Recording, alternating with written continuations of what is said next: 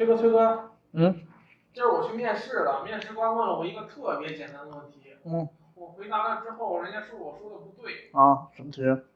就人家给了我两行语句，嗯定义了俩字符串儿，一个是字符串 A B C，、嗯另一个字另一个是 new string 括号字符串 A B C，问我有啥区别？嗯，我说没啥区别啊，都是字符串儿，呃，只是定义方式不同而已。你就这么回答啊？你看你是真行。来，我跟你说说啊，人家你人家问的这个题看着还是简单，俩字符串的定义方式，人家实际上问的不是这个，人家问的啥？人家问的是你对 Java 内存模型的理解。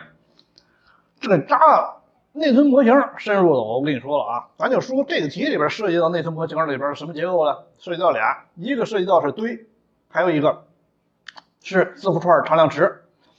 咱们这个堆和字符串常量池是什么意思呢？所有 Java 里边的对象都是存到这个内存的堆里边的，这个堆空间大，但是它速度慢。第二，说个字符串常量池，Java 在编写代码的时候，你定义那个字符串里边引号 A B C 这样是吧？写出来的这个全都放到这个字符串常量池里边了。你甭管写了代码里边写了多少个引号 A B C，定义 A 等于引号 A B C，B 等于引号 A B C，这些在字符串常量池里边都是一份儿，它不会重复，相同的只有一份儿，A 和 B 全都是指向相同的一个字符串常量池的一同一个地址。好，这个字符串常量池啊，空间不大，速度极快，哎，这是 Java 内存优化过的编译器优化过的东西。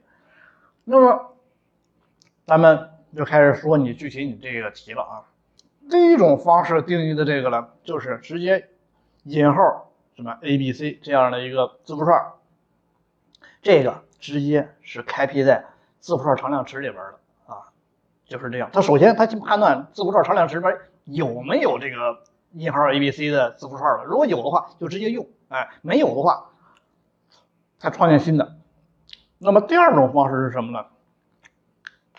等于 new string 括弧引号 abc 这种写法是什么呢？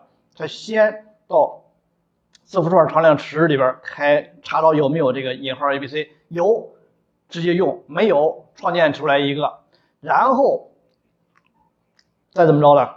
再在堆里边创建一个字符串对象，创建了字符串对象之后，包裹引用了那个堆里边呃字符串常量池里边的这个。引号 A B C，那么也就是说，第一种方式只在字符串常量池里边创建了一个对象；第二种方式会怎么着呢？是在字符串常量池和堆里边各有一个对象。第二种方式有两个对象，所以这两个不一样。当然，你用简单用是没什么区别，但是真要涉及到了考虑内存性能的极致的时候，那你肯定得写第一种，第一种肯定速度快，明白了吧？嗯，好了，就这样。嗯。嗯嗯。